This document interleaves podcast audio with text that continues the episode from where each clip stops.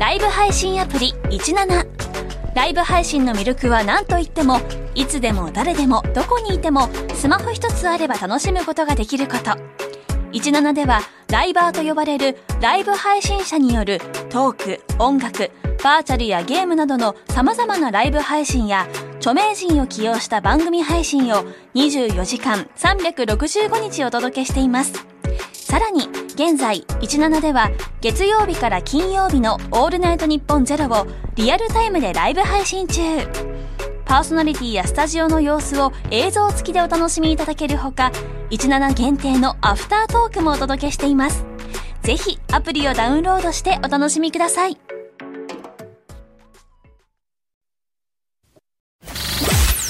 ニッポンホーソーパーキャストステーション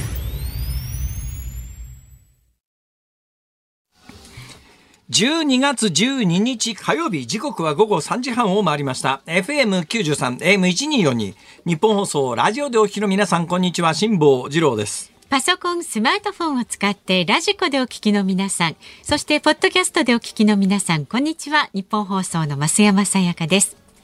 辛坊治郎ズームそこまで言うか。この番組は月曜日から木曜日まで辛坊さんが無邪気な視点で今一番気になる話題を忖度なく語るニュース解説番組です。今雨上がってますかね。今日私、この日本放送のスタジオに来る,、来る間いつものように、えー、銀座界隈をポコポコ歩いてきたら、えー、路面が濡れておりまして、はい、濡れたところにイチョウの葉っぱが大量に落ちててで見上げたら、うん、見上げたら有楽町界隈のイチョウは多分今が見頃なんじゃないですかねまだね葉っぱの根元のところにちょっと緑が残ってる木もありますけれどもおおむね、まあ、本当に黄金の秋という感じの美しいイチョウ並木を見ながらですね、いろんなことを考えたのでございます。まあ、物思いにふける。うん、あの、今日いい話しますから。今日せこくないよ。いい話でせこくないよ。結論としてはですね、はいもったいないからあそこにですね食べられる街路樹を植えようと。リンゴとかなってたらもいで食えるし食料危機の時に、ね、そうですね。そう蜂が話がそっちへ行くとかなりせこくなるのでえーね、せこくなくてですね、はい、イチョウ並木を見ながらああ綺麗だなと。今一番見頃だなと、やっぱ秋の風情が感じられてイチョウっていいよなとこう思ったんでございますが、はい、素朴な疑問がいくつもむくむくと、えー、首を持ち上げてきたんですね。最大の疑問はですね、こんな面倒くさい木をよく植えたなと。面倒くさいんですか？だって葉っぱ散ったら掃除しなきゃいけないし今日みたいに雨が降るとですね路面に張り付いたやつあれ大変ですよ。ね、ぐちゃぐちゃになっちゃってね。多分乾かしてっていうか乾燥した後で掃除するんでしょうけど張り付いたまんまじゃひっぺがすのも大変ですからね。だったら常緑樹にしといたらいいじゃんとか。いや、風情が。風情がね、うん、そうなんですよ。なぜ、なぜイチョウなんだと。うん、で、別にあの、なんか、桃や栗みたいに、やりんごみたいにですね、美味しいものが食べられるわけでも、まあ、銀杏は美味しいっちゃ、私、銀杏は好きですけど、はいはい、銀杏は好きですけど、銀杏ってそんなに大量に食べられるもんじゃないし、まあね、食事の代わりにならないですよね。食料危機を考えた時に、やっぱり銀杏じゃなくて、うんこれがやっぱりあったかい南の方だったらみかん柑橘類とか、まあここから寒いところだったらりんごとか植えといたら、うん、とにかくあの貧しい人はもいで食べたりできるわけで。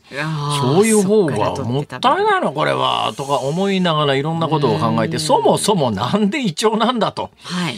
で、銀杏を収穫するためなら、メスの株をたくさん植えときゃいいと思うんですけども、えー、で、まあ、メスだけ植えといても銀杏にならないですよね。うん、イチョウってのは有名な話ですが、オスとメスと別の株になってますから、はい、オスの木とメスの木とあって、オスの木とメスの木をどうやって見分けるかみたいな話もあるんですが、うん、こっちの方に話に行くとですね、めんどくさいことになるんですよ。というのが、今これ喋ってる状況において結論が出てないんです。えー、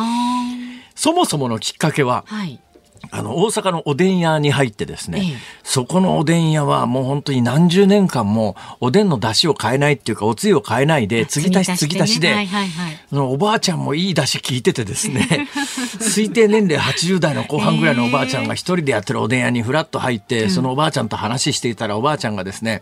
なんかちょっとあのおでん以外のあてみたいなもので銀杏が出てきたんですね。で銀杏がお皿の上に10個ぐらい乗ってて、殻付きの銀杏で自分で割って食べなきゃいけないんですですけど、その銀杏を前におばあちゃんがですね、えー、ええことしてたるわ。あのな、オスとメスの木あるやろ、銀杏は。はい、ありますね。あのな、それあの、種の、見た、種見ただけですぐわかんないって、そのおばあちゃんがそう言うわけですよ。はいはいはいえどうやって見分けるんですか？あのな、中に本当にあの一つか二つしか入ってんけど、ほとんどは二面がこう、貝のように合わさったものなんだけれども、中に三面が合わさったものがあると。へえ。いや、よく調べてください。これね、数は少ないですけれども、あの、銀杏の中には二面じゃなくて三面体のやつがあります。そうですか。三面体のやつが。で、この三面体のやつが、そのおばあちゃんが言うには、ええあのな、この二面体、二面でできてる普通の銀杏はな、オスやねん。で、三面のやつがメスやねんって。こうその時ね、おばあちゃんが言ったんですよ。おばあちゃんが言ったんですね。はいはい今、あの、構成作家のメガネちゃんが画像を出してくれて、それを見て、増山さんが、え、本当だと言ってますが息。を飲んだ。はい。その三面のやつは少ないんです。んだからメスの方が少ないんで、圧倒的に少ないんで、オスの方が多いんで、だからほとんど飲み屋さんに行って銀杏頼んで、殻付きの銀杏頼むと、ほぼ全体が二面なんですけども、よーく調べると中に一つや二つぐらい三面体が入っていて、そのおばあちゃんが主張するには、それが三面メスではい、これを植えると、まあ銀杏のなるメスの木ができてで、その二面体のやつを植えるとオスの木ができるって言うんだけども、はい。本当かなっていう思いがずっとあって今日本番前にネットで調べてみようと思って調べたんですよ。はい結論は出ませんでした。というのが本当の専門家の書いてるところに到達できなかったんです。多くの人はそのおばあちゃんが言うように二面体のやつがオスで、三面体のやつがメスだって言うんですけども、なんかその農学関係の専門家の方にんが書いてるようなところの出典見つけて確認しようと思ったんですがそこに行き着かないでですね俗説みたいな形で中にははい。それが嘘だって書いてあるのもあるわけですよ。で銀杏のオスとメスの見分け方木の形が違うとか葉っぱに切れ目があるのがオスだとかいろんな説があるんですが、はい。どうもかなり曖昧で、結論から言うと今この時点においてオスメスの見分け方は大きくなった木で実がなるやつはメスで 実実がならない。ただしメスばっかり植えてると、あの受粉しませんからそれでもだけどまあ一本オスの木があればもうそれで花粉があっちこっち飛ぶんで。あ、だから割と OK まあだなんですか？からそうな一本メスがあれあオスがあればメスの木がまあなメスの木ばっかりでもまあ全く銀杏がならないってことはないんで。だからまあ成長しちゃった木で樹齢が10年20年経ってるやつで実がなるやつはメスで実がならないのはオスだという、これはかなり正確な見分け方ができるわけですが、うん。だから実際に私もね今日本番前に考えたんです、はい。そうだ嘘か本当か、銀杏拾ってきて、であのオスとメス二面体のやつと三面体のやつをええ実際にこう植えるところから、植えてみて。で実がなるまで何年かかるかっていうと、銀杏って10年ぐらいかかるんですって。あ これは俺が生きてる間は無理だと。気が長いことになっちゃいますよね。そうなん。ね。で、えーさっきの話ですけれども、ええ。なんで有楽町界隈銀杏でねそのイチョウがね、あの日本の街路樹で一番多いんですって。であ日本でイチョウに続いて多いのは桜とか結構多いらしはいい、ですよ。桜よく見ますもんね。桜多いですね。春先にわーっと花が咲く。綺麗ですよ多分桜を街路樹に植える理由は、まあ、それ春先に綺麗だからっていうことがあるんでしょう。でもまあイチョウはまあ確かに秋にこの金色に輝くね黄黄金色のイチョウは綺綺麗だけれども、それでこんな落ち葉吐くめんどくさいことをわざわざするかっていう話なんですが、なぜで常緑樹だったらそんな手間いらないじゃないですか。まあでもやっぱり色がかだんだん変わっていくっていうところにその日もう本私はね人のね。それを結論にしたい結論としてやっぱりその方が美しいじゃんって言いたいんだけども、他にもどうやら理由がいろいろあるみたいでまあ、今の文脈で言うと一つの理由は、説はですねもともと街路樹の役割は何かというと、はい夏の暑い日差しを避けると。いう意味があるので、そうすると夏にわーっと葉っぱが広がるんだけれども、冬は逆に太陽の光が恋しくなるので、光が欲しいと。常緑樹だと暗くなっちゃうんでそうですね。光の欲しい時に光が路上に届いて、ええ夏の日差しを遮ってくれる。これがあの落葉樹がはい植えられている一つの理由じゃないのかという説もあるんですがいいやイチョウに関して言うともっと大きな理由があるんですよ。何ですか？これはですね関東大震災関東大震災思えば1923年ですから、今年は関東大震災から100周年100年ということで、いろんなイベントが9月にもありましたけれども、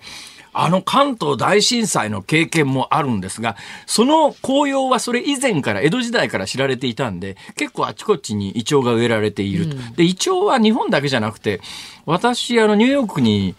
私、ちょっとニューヨークに暮らしていたことがありましてね。で態度変える態度変える必要がないんですが。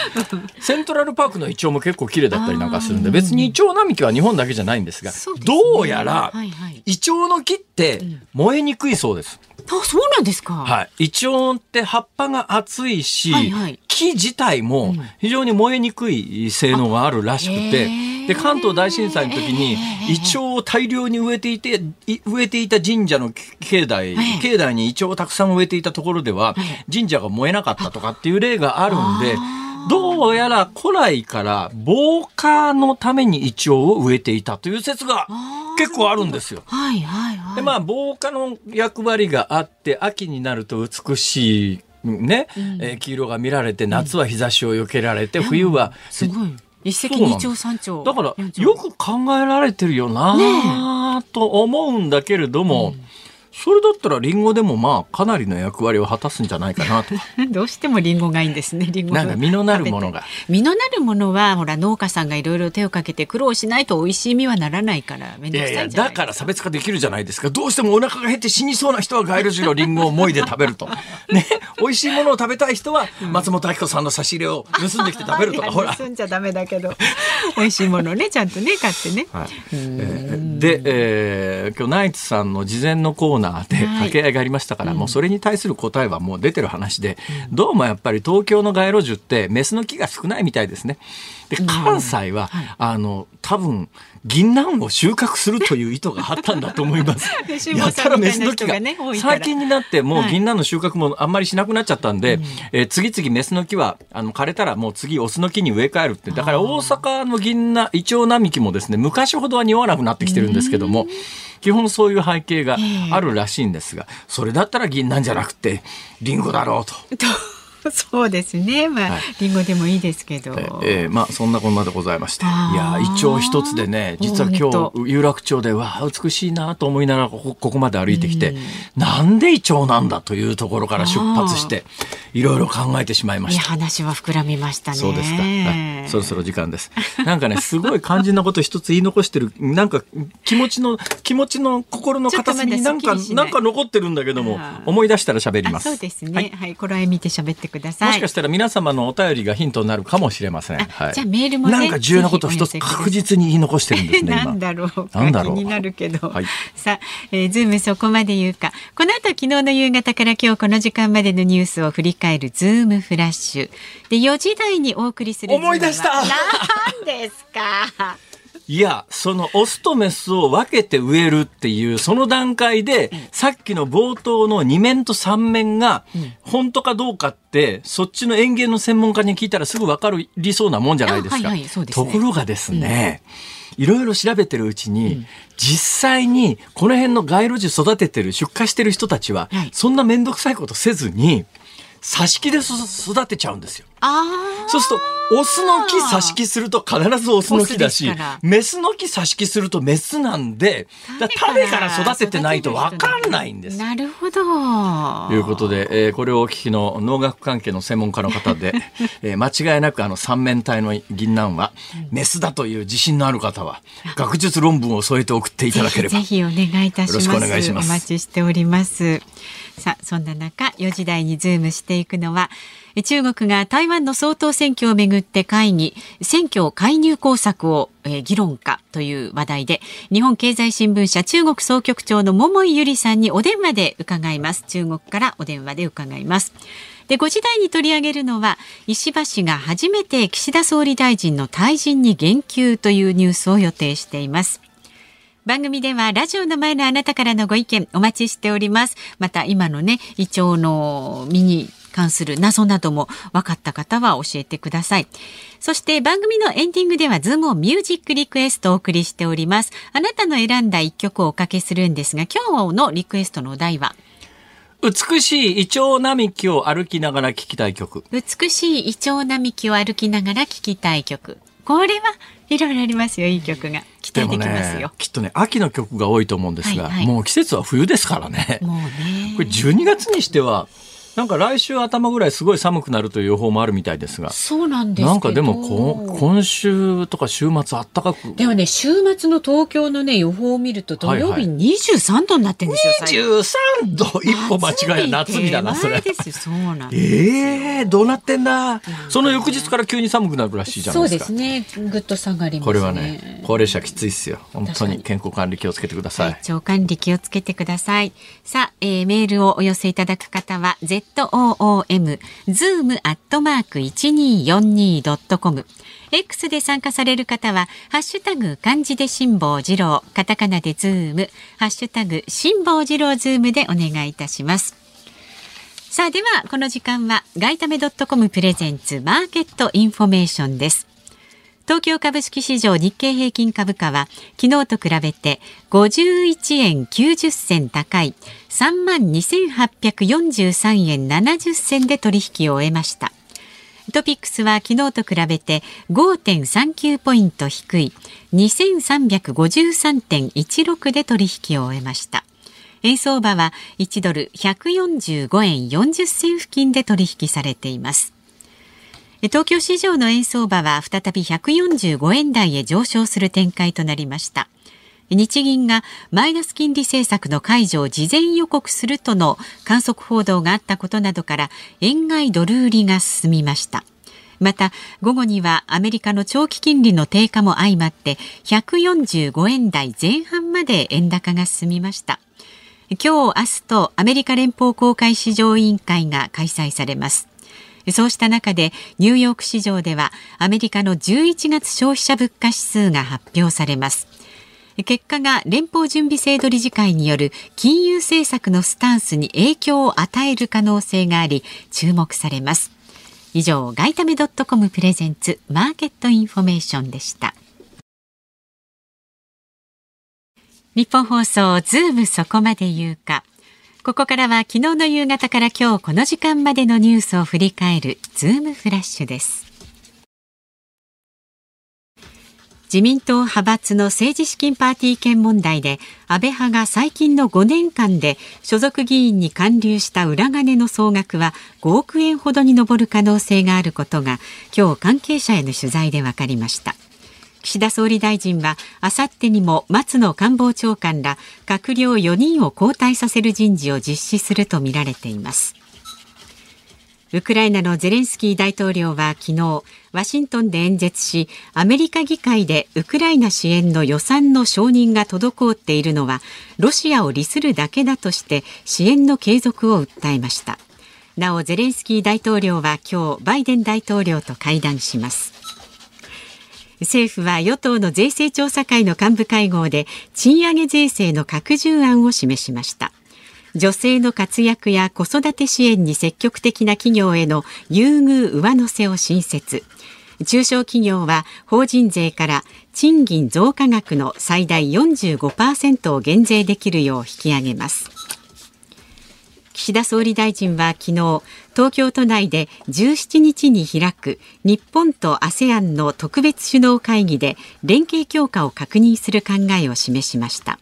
覇権主義的な行動を強める中国を念頭に力による一方的な現状変更の試みを許してはならないと強調しました。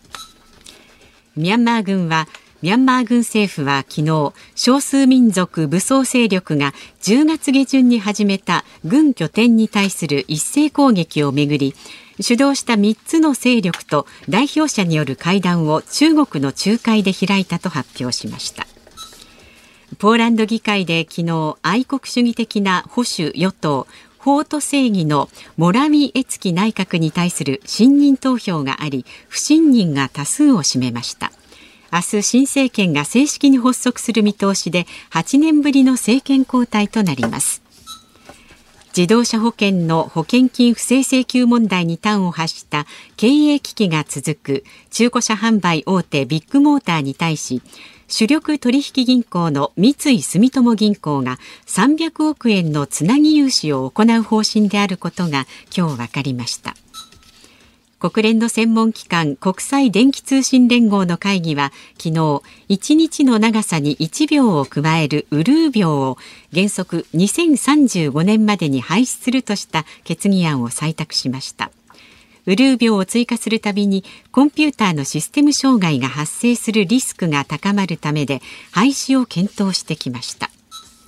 その年の世相を表す年の瀬恒例の今年の漢字が今日午後2時過ぎに発表されました日本漢字能力検定協会は毎年今年1年の世相を表す漢字一文字を全国から募集し京都の清水寺で発表しています2023年は税金の税の字が1位でした政治資金パーティーの話、あの、キックバックの話はね、えー、5時台に詳しくやりますから、それ以外の話題で言うと、ビッグモーターなんですが、はい、はっきり言って最近うちの近所のビッグモーター、まあ、時々定期的に見に行くんですけれども、お客さん入ってないんですよ。これはかなりやっぱ経営は厳しいだろうなと思うんですが、そこに住友銀行が300億円貸すというのは、これ何を意味してるかというと、はいはい、必ずどっかが救済に乗り出すと。で多分住友銀行と何らかの関係のあるところが買収するので潰れられちゃ面倒くさいことになりますからとりあえず買収するまでつなぎで金入れとこうかっていう多分そういう判断なんだろうと思います。だからまあおそらく近々どっかが買収するという、でどういう形での買収か、まあ、ともかくとしてねえー、多分負の遺産みたいなものは今の創業家に残してで別会社立ててあの儲かりそうなところだけ切り離して売るというような形になるんじゃないかと思います。さて最後のニュースで今年の漢字、ええ、今年の漢字最終的に税金の税が決まったんですが、はい。あの、2位がですね、2位が暑い、3位が暑いが、猛暑の書ですね、3位が戦う、4位が虎、5位が勝つ、6位が玉、野球の球ですね。これでね、えー、組織票が分散したなと思います。というのがね、うん、難しくなってんですよ。これあの別に誰かがあの勝手に決めるわけじゃなくて、全国からの投票で数で決めると。で、ねうんで、昔に比べると8万票ぐらいしか集まんなかった時代もあるんですが、今20万票超えてるんですよ。そうするとね、少数の意見が聞きづらいんです。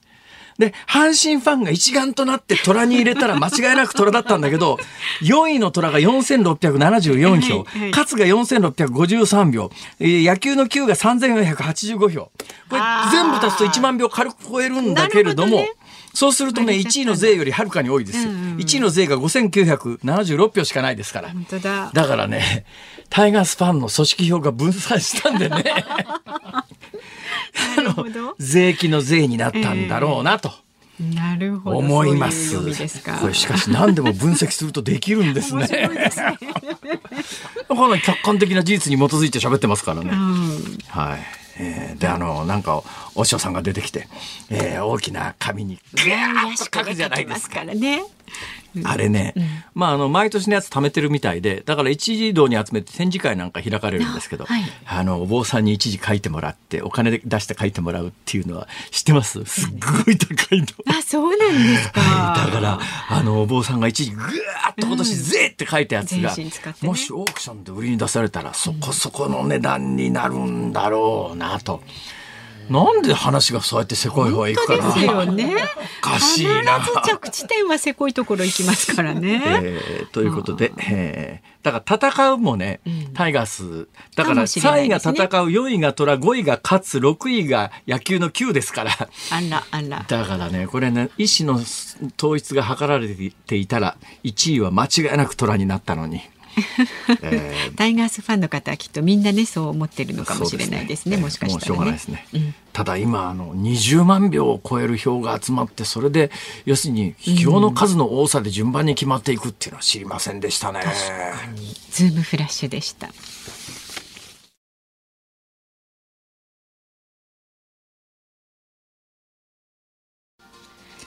12月12日火曜日時刻は午後4時たった今4分になりました。東京有楽町日本放送第3スタジオから辛坊治郎と。増山さやかでお送りしています。ズームそこまで言うかです。えご意見をいただいております。皆さんありがとうございます。オープニングのねイチョウの話ですけれども実の3面のものがメスで2面のものがオスじゃないかっていうお話をしたんですけれども、はいはい、神奈川県三浦市の清さん62歳農業をされている方ねはいはいはいはいはい先ほどのイチョウのオスとメスですけれども三面の実だけでは判断できません。それよりも葉の切れ込みの深いのがオスで浅いのがメスと言われますが100%ではないです。結局遺伝子検査をしないと分かりませんという農業の方おっしゃってる。私もね結果的に結論というとよくわかんないと。だから俗説が入り乱れてるんで、うん、で他にもいろんな俗説があってですね、木がまっすぐ立ってるっていうのが、あのオスで、うん、横にわっと広がってるのがメスっていうようなのもあるんですよ。で今おっしゃったあの実の三面二面の話とか、えー、それから、えー、葉っぱの切れ込みの話とか、うん、もうこれもねいっぱい出てくるんですけども、うん、どれが嘘か本当か分かんないんでなんかあの。遺伝子検査をすればね三面とだからその中で一番だからありそうなのは、うん、身の三面と二面は何かやっぱり遺伝子の作用がかなり正確に働いてるだろうな、うんうん、葉っぱの切れ込みに関して言うとね、はい、どのタイミングで葉っぱが毎年出てきてその時の気象条件がどうかみたいなことに影響されるという説もあるらしくて。木の形に至ってはもうそれは いやどう見えるかの問題だからかなり主観的かなとも思ったりするんでね。まあ残念ながらご意見たくさんありがとうございます。ありがとうございます。えー、謎は結論謎は深まるばかり。だからもうあの成長して実のなってる木を挿し木すると間違いなくできるのはメスの木なんでね。ねうんうんうん、だからメスかオスか正確に植えたければそれ、はい、その方法しか今のところ私は思いつかないんですけども、はい、まあ引き続きお教え待っております。はい、何かあれば教えてください。その他にもね、辛坊さんのトークやニュースに関すること、何でも結構ですので送ってください。メールは z o o m zoom アットマーク一二四二ドットコム。番組の感想など X でもつぶやいてください。ハッシュタグ漢字で辛坊治郎、カタカナでズーム、ハッシュタグ辛坊治郎ズームで参加してください。今日のズームオンミュージックリクエストのお題は美しいイチョウ並木を歩きながら聴きたい曲です。選曲の理由も書いて送ってください。お待ちしています。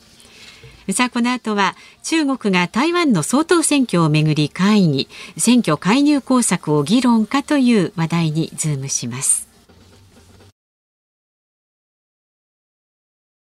ニッポン放送がお送りしていますズームそこまで言うか。この時間取り上げる話題はこちらです。中国が台湾の総統選挙をめぐり会議選挙介入工作を議論か。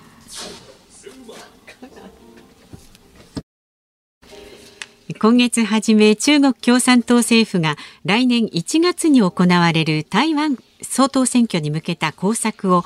調整する会議を開催したとみられることが分かりました。台湾当局は中国が巧妙に選挙介入を強める狙いがあるとみて警戒しています。今日はこのニュースにつきまして日本経済新聞社中国総局長の桃井由里さんとお電話がつながっています。桃井さん音声は生きてますか？あまだちょっとね音がつながらないようなんですよね。さっきまでちょっとつながってはいたんですけどね、えー、テストの時はね、まあ、そういうトラブルは結構、はい、まあどこの国でもありますけどね。中国は特に私の経験で言うとですね、なんかやばい話をすると回線切られたりなんかして。その影響ではないそうですね。まだ何も喋ってませんからね。そうですよ。今日はまだ、えー、あの当局の皆さんやばいこと言うのはこれからですよ。もしくは辛坊さんの番組だっていうことでこうあの排除されたすでにすでにすでにのっけから音声排除。うん、えー、そんなアホな そんなことないし。ついさっきまであのパソコンのあれはズームっていう会議システムですかね。画像はねなんか画像は届いていたんですが画像は届いているのに音声だけ届かないなんていうことが起こりうるんでしょうか。わからないですね。ただね、今日、あの、これから桃井さんに伺う予定だった話は、えー、来年の1月13日に実施される台湾総統選挙という、はい、これはまあ中国がものすごく神経質になってますから。そうですね。で、あの、つい昨日ね、この番組でも、はいはい、あの、香港の、うん、えー、地方議会議員選挙、区議会議員選挙というやつをお届けしたんですが、うん投票率が20%台という。すごい低かった。これは多分ね、うん香港の統治者は中国共産党から相当怒られると思いますよ。世界的な恥さらしですから。あの過去最悪の投票率ということは大量の投票自体にボイコットが出てるわけですよ。つまり、まあ、あの立候補されてる方が全部中国共産党のまあ、息のかかった人しかそもそも立候補できないシステムなんで、だから投票に行こうというモチベーションは、それはあの、なんとかかつての香港を取り戻したいな、台湾、香港の民主化を進めたいなと思ってる人は、選びようがないわけですよ。どどの人を選んだって中国共産党の息がかかってますから。そうすると、まあ、うん、唯一できる手段としてはボイコットという、うん、まあ、投票に行かない危険と。で日本の選挙は危険に危険しちゃいけないってよく言われますけれどもこうなるとね、危険っていうのも一つの意思表示のあり方なんだなという気がすごくしました。この話は昨日解説しましたけれども、あの、かつて独裁政権の多くの国では投票率100%近くで、投票した人の全員支持みたいな、一票投票率100%で一票も反対が入らないってそれそもそも選挙じゃねえんだろうって話なんですが、なんで投票率が100%に限りなく近づくかというと、投票に行かないということ自体が反政府という、うみなしをされて、下手をすりゃ秘密警察に命奪われるという恐怖があるからとりあえず。まあ、穏便に穏便に投票所に足を運んで言われた通りに投票しとこうかっていう話になるわけですよ。ところが、あの、昨日報道された台湾の、じゃなくて香港の選挙、台湾と香港って結構言い間違いますけど、香港の選挙では、投票率が20%台後半と、直近の私の記憶で言うと2019年の最後に、まあ、ある程度民主的な投票が行われた時の投票率が70%超えてたわけですよ。そう考えたら今回の20%台って意図的なボイコットが行われたというふうに当然考えるべきで,、で意図的なボイコットを行ったということを世界に示しちゃったわけで香港の多くの人たちは現状の中国共産党の香港支配に関してかなり不快感を持っていて中国共産党の息のかかった人をまああの政治家に選ぶということに関して相当の香港の人たちが抵抗感を持っているということが全世界に分かっちゃったわけですよ。示したんですね。そしたら私がもし中国共産党の、うん、えー、中枢にいるとすると、うん、ちょっと香港担当、何やってんだよと。うんまあ、こんなもん、この低い投票率は恥さらしだろうと。とにかく今回投票に行かなかったやつは、あの、どんな理由でもいいからしょっぴってきて厳罰に処すぐらいで、次投票に行かないとこんなひどい目に遭わされるということを思い知らせろと。次の投票、次の選挙でな、こんな低い投票率出したら、ただじゃおかねえからなと、私が中国のヘッドクォーターなら多分考えるだろうなと思うぐらい低かったですよ。だだけど逆に言うと今の香港は少なくとも今回数日前に行われた選挙に関して言うと投票に行かないという。意思表示ができる、はい、その余地があったまだ少しだけ、ねはい、その余地があったという意味においては、えー、香港の民主主義は完全にあの独裁政権下で投票率100%支持率100%みたいな国に比べりゃ、まだあのー長く続いた香港の民主主義の伝統を心の中に宿している人たちが相当数いるんだろうなという意味では希望ではあるんですけども、きっと今日そんな話を中国本土からされた日にはメンツ丸当局のメンツ丸つぶれなんで私が中国当局者なら今日のオンエアに関して言うと音声絞るよねだって。どうですか？こんだけ喋ったら回線復活しますか？しましたか？全く気配がない。音声だけでも無理ですオーマイガーとりあえず電話でいいじゃんって話ですけどね。うん、ね。何もそのズーム画像で動画とともにって別にあの顔見ながら喋る必要はないので、音声だけ生きて、えー、国際、国際電話って古いですね。国際だから今国際電話なんか放送局だってつかないわけですよ。そうですね。国際電話って結構な料金が今でもするって認識ないでしょ？そっか今でもそうですね電話かけだからたら、ね、今でも国際電話で本当に電話すると海外に行くと今もうあの例えば私が入ってる携帯なんかはアメリカ放題中ってですね、あーというともはいはいうソフトバンクって分かっちゃいますけど、要するにアメリカは あのソフトバンクはアメリカの、えー電話会社を買収したんでそこの回線を使うとアメあの月々何百円か払わなきゃいけませんけれどもそれ払っとくとアメリカ行ってもただで電話ができるプランがあるんで、うん。アメリカ行っても国際電話かけるって言ったって自分のスマホからかけりゃただただ、まあ、実質ただなわけですよ。うん。あれじゃあ辛坊さんのところがでスマホで。すね、今年の 今年の夏、はい。大事件が勃発しました。この話はこのオンエアでしてないな、多分してない聞いですね。してませんか、うん。ホテルに入ったんです。はい。で、今年の夏のハワイ旅行はですね、うん。私がジバランを切って、当たり前ですけど、ジバランを切ってですね、はい。私と、えーうちのでかいペットと一般に、はい、あの、うんお嬢様と お嬢様とバカ息子パート1息パート2子さんとだから一家5人でなんかうちの子供が小さかった時みたいな家族旅行でハワイに行ったんですよ。いいですね。ホテルに泊まったらですね、そこがやっぱり子供だと思って油断してたらですね、はい。チェックアウトの時に、はい。覚えがない何百ドルを請求されたんですええね。ええ。フロントで。つながりました あもうこれも気になるけどすみません。すみません心臓バクバクしちゃいました。ちょっと考えられないですね。スマホのネットの方でも PC にもつなげ直したんですけど、どっちもなんか音がつながらなくて、これはあれですね、桃井さん。当で局の携帯かけていただいても、なんか直直接に留守電になってしまう。さっきまで使ってるのに。当局の監視下に置かれてますね。大丈夫ですか桃井さん？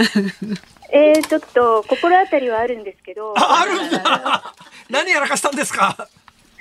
いや、実を言うと、あの、なんか宣伝になっちゃうんですけど、2冊目の本が出るんで、ええ今週、昨日からアマゾンで多分な、私の名前が出てると思うんです。なんていう、なんていう本ですか？アフター2024っていう本で、はい。あの、ワシントンの支局長と一緒に米中最後の攻防っていう副題で書いた、まあ、あの、アフター2024、2024年に世界中で選挙があってリーダー体制が変わるんですよね。あ来年の1月の台湾総統選をはじめはじめことして、でアメリカの大統領選もありますよね、もう各国であの重要なロシアのプーチン大統領の再選だとか選挙どうなるか分かりませんがウクライナのゼレンスキーだってそう。なんです。はいそうですね。来年すごい選挙の年ですね。そうなんです。で、来年からの体制がこの10年、20年の世界、もしくは新しい世界の秩序を決めていくだろうというコンセプトで、米中それぞれの視点で、ええ。ワシントン支局長と一緒に書いた本なんですけど、はいはいはいはい。前回もあの前出したさあの宣伝していただいた本が出た後っていうのはあの非常に厳しい監視機関 監視機関に置かれたのでなんか。ちょっと今心当たりがありました。ええ これがしかし冗談で済まないところがちょっと今の怖いところですよね。ええいやちょっとあの もうちょっと今あのかなり腹が立ったので全部言ってしまいましたけれども。そういえばご迷惑をおかけしました。そういえばあの前回は北海道にご旅行中にいっぺん出ていただきましたよね、あそうなんです。はい。あの時は無事、なんかドキドキしながら、あの、出国できたんですねパスポートコントロール、出国もできたし、入国もできました。なるほどなるほど。はい。えーはいで前お話しされてましたけれどもあの普通にいる時には別にあれなんだけれどもやっぱり出国の時に何が起きるかがちょっと不安だっていう話を前されてましたけれどもそういう意味では北海道行かれた時には無事出国できて、そのまま日本に滞在している限りは、あの中国の、えーまあ、いや、まあ、あの主権主権というか、まあ、あの何かが介入か介在するということはないわけで安心してらしたと思うんですが中国帰ったらやっぱり結構毎日あれですね気が抜けないですね。そうですね。あの、ただ、あの、中国の、そういう関係者の方に、いや、こういう取り締まり厳しいのは外国人がみんな来たくなくなるからやめた方がいいっていう話をしたときに、ええ。なんかあの中国のことわざを 紙に書いて渡されて、ほうほう。まあ簡単に言うと、心にやましいことがなければ怖いものはないっていうことだったんですけど、いや、うん、そういう意味では今私心当たりがあっちゃったので、あれかなと思ってこの原因は。なるほど。なるほどね。いやーそれにしても、あのーえーまず今どちらですか？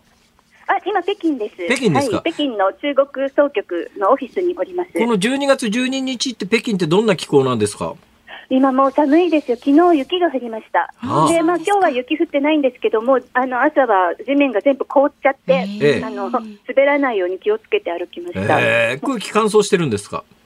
すごい乾燥してます。お肌バリバリ。うん。ああなんかあの日本でちょっと一時期最近報道されたんですけども中国の地方でこれはまああの中国当局は単なる風邪あるいはそのコロナの時にあんまり免疫が落ちてる落ちたんで、えーいろんなそのええ既存の病気が出てるんだっていうんですが地方で結構子どもさんの呼吸器疾患みたいなものがあるというふうに日本で報道されてるんですが大丈夫ですすかごく流行ってます。すごく流行ってます。あの病院いっぱいです。し、北京も流行ってるので、ええ。まあ、どっちかというと北の方ですね。南の方はあんまり流行ってないってことなんで、はいはい。北京は病院いっぱいですし、あの特にお子さんがやっぱりかかってますね。それって報道されてるんですか、中国で。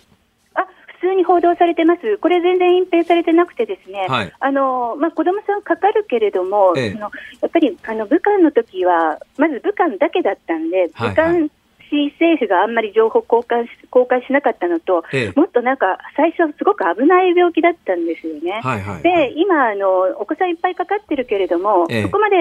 その命に危険があるとか、あの昔、武漢最初の頃って、日本にもネットの、ね、画像が出回りましたけど、急に人が歩いてて、パターンって倒れて死んじゃうとか、はあはあ。すごいのがありましたよね、はいはい。そういうことではないんですよね、ええ。皆さん、病院で点滴受けまくってますけど、ええ。まあ、治っていくと、まあ、風邪とかインフルエンザとか、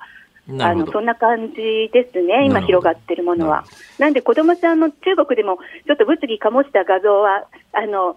病院の中に学校みたいな机が置かれてるコーナーができて、ですね、はいはい。そこでお子さんが点滴受けながら宿題してるっていうなんか画像が出回って、これはいかがなものかって中国でも問題になってましたけど、ええ。一応それぐらいのあの症状が多いっていうことですね。さて、えーさて、ここからは、あの、今日の本題に入っていくんですが、来年の1月ええ。13日の台湾総統選って、中国うんがどのくらい何を仕掛けてくるんだろうというわ私なんか目線なんですが、中国にいらっしゃってどうですか、ああ、もうそれは力入ってると思います。やれることは何でもやるんじゃないですかね。まあ、もちろん選挙に対してのあの工作もやりますし、ええまあ、でも選挙終わってからも、結局、民進党が勝っても、国民党が勝っても、あの中国よりか、むしろあの中国から離れる方かっていうことだけで、どちらも決して独あの統一っていう方針ではないわけですよね。はいはいはいはい。だから、結局、中国共産党というか、習近平さんはあの統一を目指すっていうことを言ってしまってるので、ええこの現状維持じゃだめなんですよね、ええだからどちらが勝ったとしても、難易度が多少難しいか軽いかだけで、この現状維持を目指している世論、中国あの台湾の世論っていうのをどうやって変えていくかっていうことで、非常に難しい工作が選挙後も待っているということまあ、それにしても、も、まあ、台湾の選挙は、まあ、あの、一、一応じゃなくて、一、あの、民主主義が守られてるので、はい。これは、はい。あの、投票、一般の投票うんを、しかし、どうやって動かすかっていう話ですよね。そんなこと、ええできんのかっていう話なんですが、逆に今ネットの社会だから世論の誘導が全体主義国よりも民主主義国の方がやりやすいのかなとも思ったりもすそるでが。うんですすね。あの台湾の選挙っていつもギリギリまでわからないちょっとしたことで引っかかひっくり返ってしまうんですよね。特にスキャンダル。ええなんでこのスキャンダルっていうのは仕掛けやすいと思います。まあはいはい一つはフェイクニュースですよね。今流行るねフェイクニュースで民進党側のスキャンダルをどんどん必ずしもそのスキャンダルが本当である必要はないってことですよね。ええ、ただ本当である方が望ましいわけじゃないですか。ええで、中国はおそらく本当のスキャンダルっていうのも仕込んだりはできると思うんで、その、例えば例えばハニートラップみたいなもんですか。うんまあ、それもありますね、そうですね、あのハニートラップ、例えば民進党の、えーね、閣僚級があの中国の明らかにスパイとの女性と付き合ってたとか、そういうのも出せ出したりすることもできるわけじゃないですか。はいはいはいはい。あと、まあ、汚職とかもあのそういうトラップも多分やるやるつもりだったら前々から仕掛けるっていうそういう点もあるので、ええ。やってるとは断言しませんけど、ええ。まあ、そういうあのネットを使った今の技術を使った手もあるしあの実際の非常にトラディショナルな工作で仕掛けることもできるしやはり台湾の選挙って本当にあのすごく進んだ民主主義であるからこそちょっとしたことで世論が動くわけですよね。はい。であと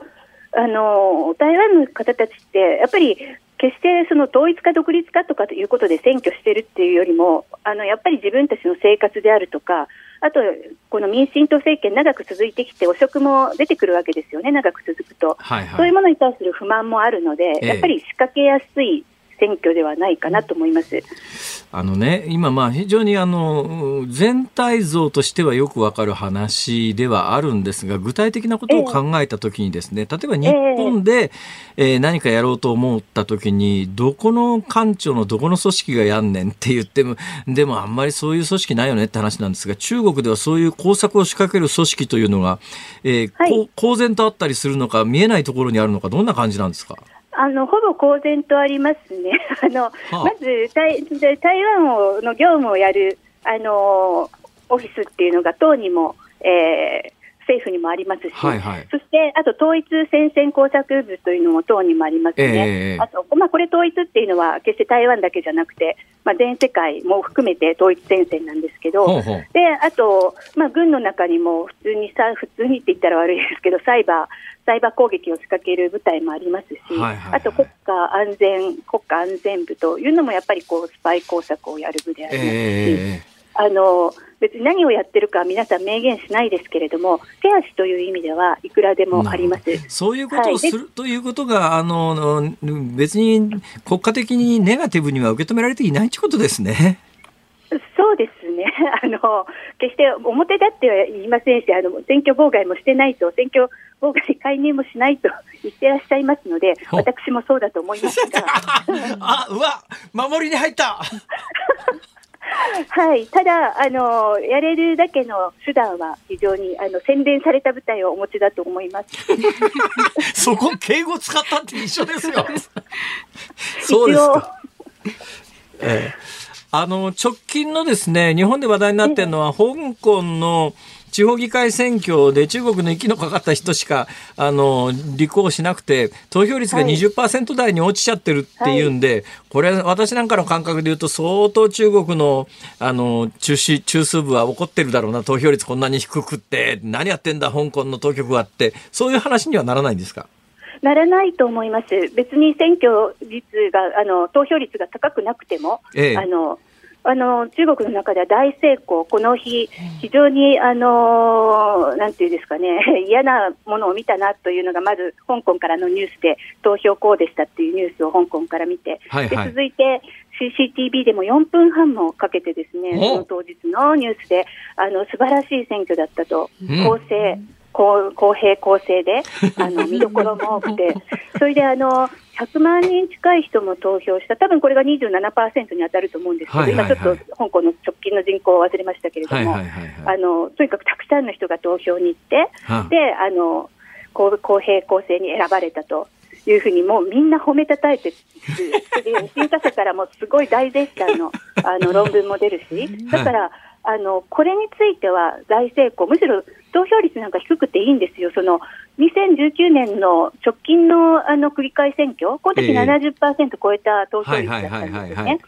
その結果ですね、あの、民主派が8割ぐらいだったと思いますけど、議席の。はいはいはいはいもちろんその議席って今回みたいな議席数が2割ぐらいしか直接投票できないんじゃなくて、ええええええ全部直接投票、ほぼ9割ぐらいできて、はいはいなんかちょっと別枠はあったんですけど、ええええそれの8割ぐらい民主派がボーンって選ばれちゃったみたいな。なるほど。そっちの方が多分、そんな風になってたら、香港のトップ怒られてると思います。なるほどね あの、ねうん、その市民がみんなこぞって選挙に行って、たった2割のうちだとしても、そんな、でもそもそも民主派の人一人も出てなくて選択肢もないわけですよね。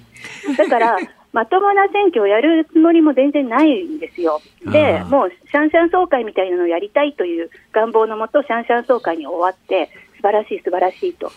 言って、で、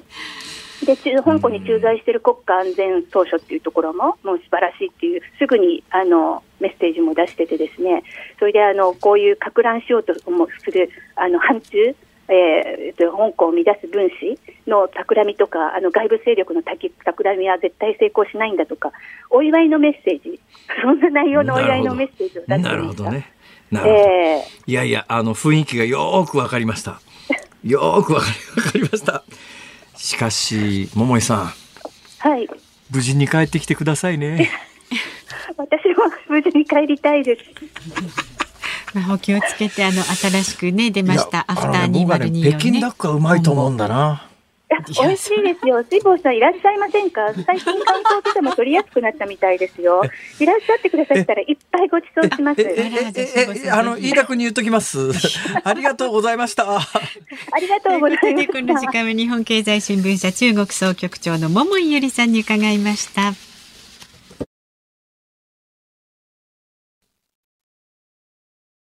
日本放送辛坊治郎ズームそこまで言うかをポッドキャスト YouTube でお聞きのあなた増山さやかです。飯田浩司です。お聞きの内容は配信用に編集したものです。辛坊治郎ズームそこまで言うかは月曜日から木曜日午後3時半から生放送でお送りしています。ラジオの FM93 AM1242 に加えてラジコでもお聞きいただけますよラジオラジコでは配信版では聞けない。あんなことやこんなことがいっぱい。さらにリポーターがあなたの街にお邪魔する中継企画やえ辛坊さんが夕刊フジの記事を解説する夕刊フジそこまでズーム。えそして生放送でしか参加できないリスナー参加コーナー。ズームオンミュージックリクエストなど盛りだくさん。ぜひラジオラジコでも辛坊治郎ズームそこまで言うかをお楽しみになってください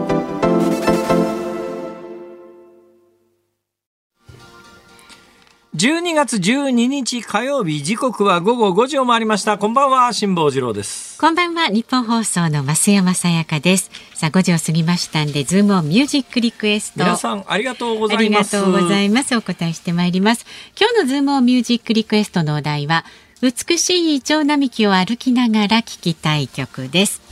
まずは、えー東京都港区白金台のですね、53歳の女性、昔々のレースクイーンさん。昔レースクイーンだったんですかね。一遍お会いしたいもんですね。リクエスト曲は、色づく街、南沙織さん。南沙織。何ですか？新山騎士の奥さんですね、確かね。そうですね。ははいい。えー、だからどうした？て綺麗ですよね。そうそう。えー長野県佐久市のうーちゃんさんはですね48歳男性の方。イチョウは落葉樹で葉っぱの色も夕日のようになるので吉田拓郎さんの落葉をリクエストします、綺麗ですね、皆さん。愛知県清須市ソースは小井口さん55歳女性は。愛知だからな。うん、えー岩崎宏美さんの刺繍記をリクエストいたしますほうほイチョウの枯れ葉が黄金色に敷き詰められた道でこの歌を聞いたら辛坊さんも物悲しさに思わず涙してしまうかもう。しちゃうしちゃう。しちゃいますか、えー栃木県の梅干し小僧さん64歳男性の方は美しいイチョウ並木を歩きながら聴きたい曲は斉藤和義さんの歩いて帰ろうをリクエストしますそうなんですよ。私、ポコポコ歩いて帰るとですね、ねいろんな発見がありますね。はい謎を見つけられるし人間はね、歩くことが一番だって。この間、自動車会社の公園で喋ったらドン引きされました。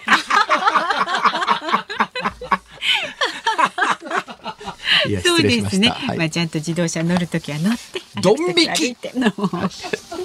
はいそれから中央区のアメンボマンさん61歳男性の方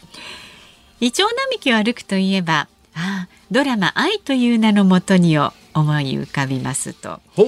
江口洋介さん鈴木保奈美さん今をときめく中野大河さんのお父さん。そうチョロ中野、えー、と秀夫さんでしたっけね。そうそうたる俳優さんたちが出演チョロ知らないですか？すいませんごめんなさい。えー知らないの？チョロ。で えっとリクエスト、えーこの主題歌ですね。浜田省吾さんの浜省。悲しみは雪のように。そうですよ。中身忘れちゃいましたけど見てました、ね、忘れちゃったんかい。大阪府池田市のつっちーくんさんズバリサザンオールスターズの一丁言葉にご用心いや C 調だし。C といいじゃん。超変わってるし。確かにね変わっちゃいますね一丁言葉にごあり用心がとうございます。それから埼玉県八し八潮市のだから言ったじゃないの際63歳の男性はイチョウ並木は色鮮やかですが銀杏の臭さは最悪ですね リクエストは五醍醐で銀杏鉄道39そんな曲ない。そんな曲ない。銀杏鉄道それ39銀銀河鉄道ですか。はいはい、ありがとうございます。えー葛飾区の葛飾区北斎さん59歳は美しいイチョウ並木を見ながら辛坊さんからの難題にあれやこれやと考えを巡らせて毎日リクエストしていますが今日は全く迷いなく即決ですほうほ布施明さんの君はイチョウより美しい。あれ？ちょっと違うような気がするぞ。君は？蝶より美しいじゃないか？花よりか？花ですよね。花ですか？今日、あ、違う、バラでした。あ、バラ？バラ？バラ？イチョウとバラ？遠いな。遠い。遠いぞ。イチョウ。はい、ありがとうございます。えー奈良県奈良市のおいちキャットさん56歳男おいちキャット。性関西人なのでいつもはポッドキャストで聞いていますが今日は関東に来ていますのでラジコでリアルで聞いています。あありがとうございます。ありがとうございます。リクエストは井上陽水さんのワインレッドの心をお願いします。今一丁それ一丁愛せるように。皆さん何かここのコーナー大喜利かなんかと勘違いしてませんか？だんだんね。えーさあどうしようかな。えー、うーん難しいな。本日のズームオンミュージックリクエスト。五大悟銀南鉄道39じゃあ銀杏鉄道3なエンディングでお届けいたしますんでお待ちになってください。さあ番組ではラジオの前のあなたのご意見24時間お待ちしておりますんでいつでも送ってください。メールは z o o m zoom アットマーク一二四二ドットコム。X で参加される方、ハッシュタグ辛坊治郎ズームでつぶやいてください。あなたからのご意見をお待ちしております。辛坊治郎ズームそこまで言うか今日最後に取り上げるのはこちらです石破氏が岸田総理大臣の退陣に言及自民党安倍派の政治資金パーティーをめぐる問題で昨夜の BS 富士プライムニュースに出演した自民党石破元幹事長は岸田総理大臣の責任の取り方について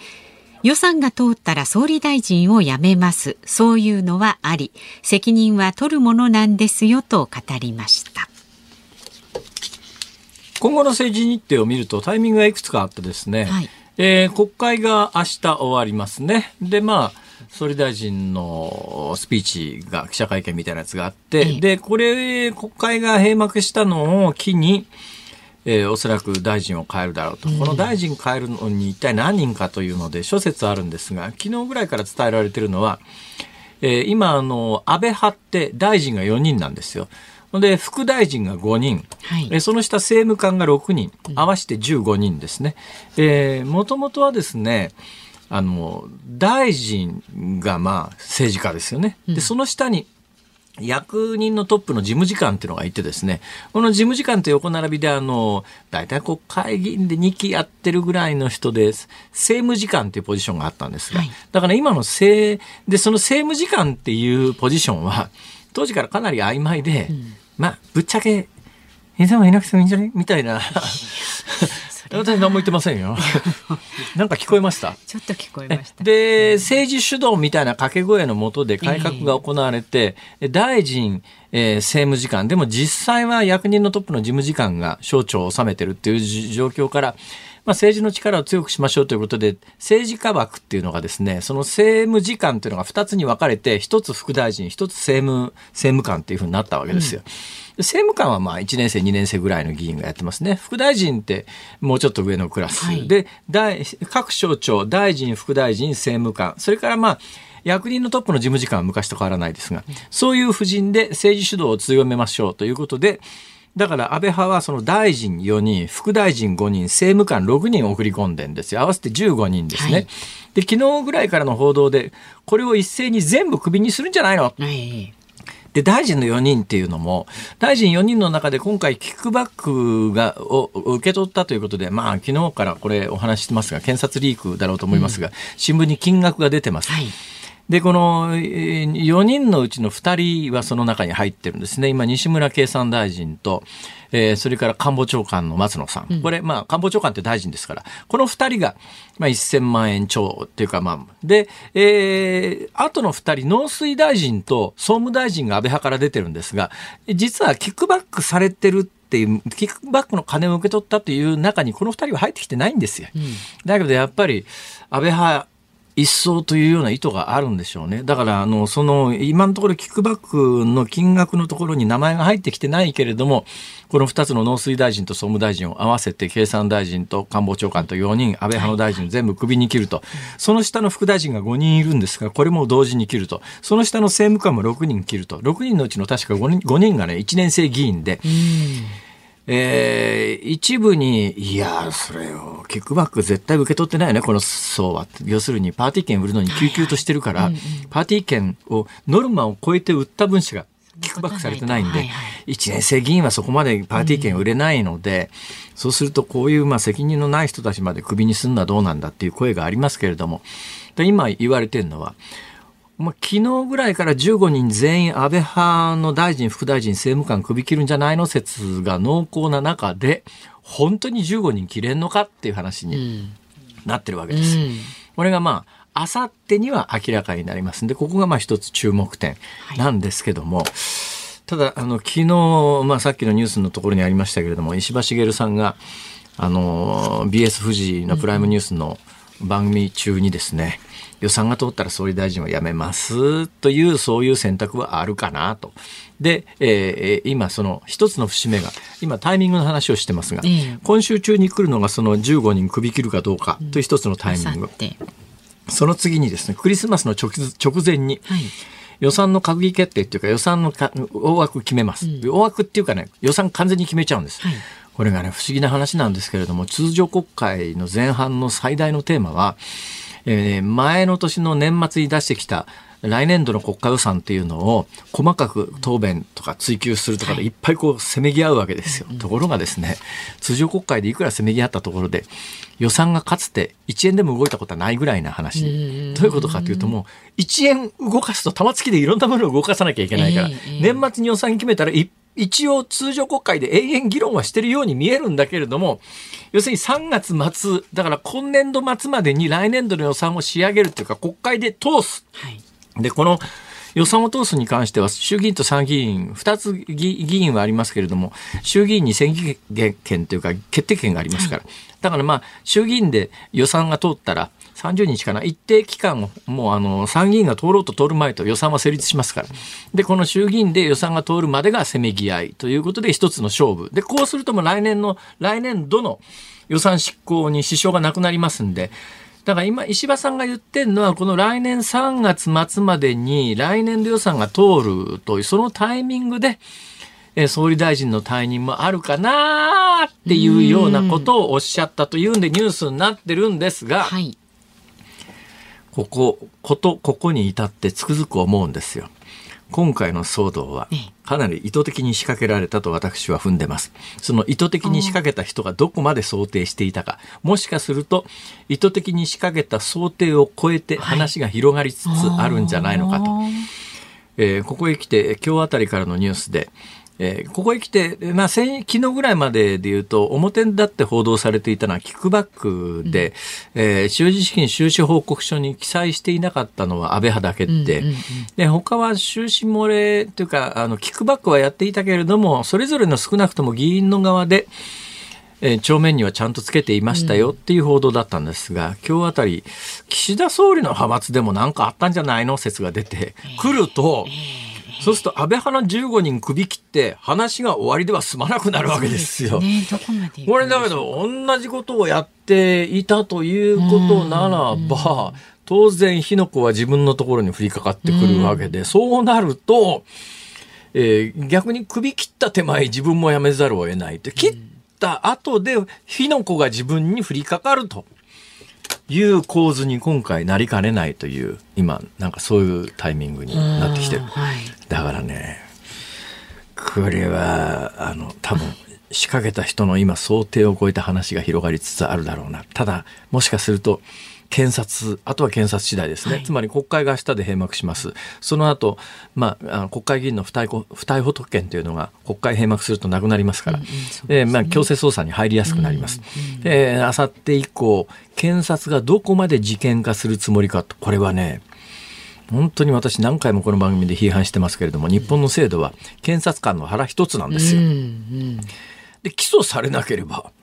罪じゃない。し起訴するにしたって正式裁判を始めるという起訴もあれば、略式起訴って言って罰金払って終わりねっていうこともはいはいあるんで、ええ。誰を起訴する、えそれも起訴も本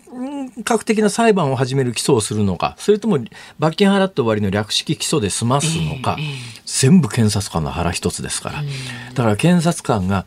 安倍派よりも範囲を広げてこれを事件化するという意図が検察にあるのか。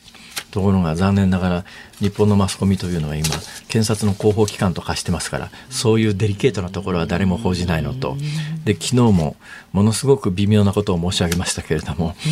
安倍派の中で本来は名前が出ていてもおかしくないだろうなという少なくとも去年の夏今の5人衆の体制が出来上がるまでの幹部が一切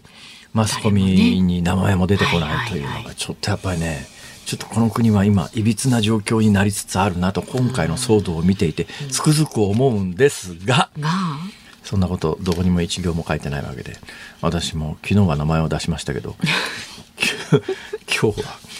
その今私が名前をああえて出さなかった名前も聞きたいという人がいらっしゃったら、昨日の録音聞いていただいたら昨日は言ってますからラジコ別にどっかから圧力かかったわけではありませんますから。えー諸般の事情を持って私が自ら忖度してるだけですから。なんか今日はどう忖度さっきのあの電話がつながらいやいや、あのね、そうななんです。えーこれであの、下手なこと言って、桃井さんが当局に逮捕されてもなあとか。関係ないですね、それ。関係ないですけど。全然関係ないです関係ないねです。ね関係ないですね。まあ逆に言うと、あの、日本の政界ってかつて何回も中国に仕掛けられて、ハニートラップとかかけられて、引っかかった総理大臣とかいますからね。ねはい。ね辛坊さんメス入れてくださいよ。そうだ、私ね、これ安倍さんに聞いたのか小泉さんに聞いたのかな。北朝鮮に行くとですね、下手にこうホテル当局が用意してくれたホテルのええ部屋行って風呂入ろうと思ったら、バスルームのドア開けた瞬間にバスの中に裸の女性が立ってたとかっていうことがえー現実にあったという話を。誰に聞いたな小泉さんかな？いや小説安か映画みたいですね。リアルにそういうことってあるそうです。怖いですね。怖い怖い。以上ズームオンでした。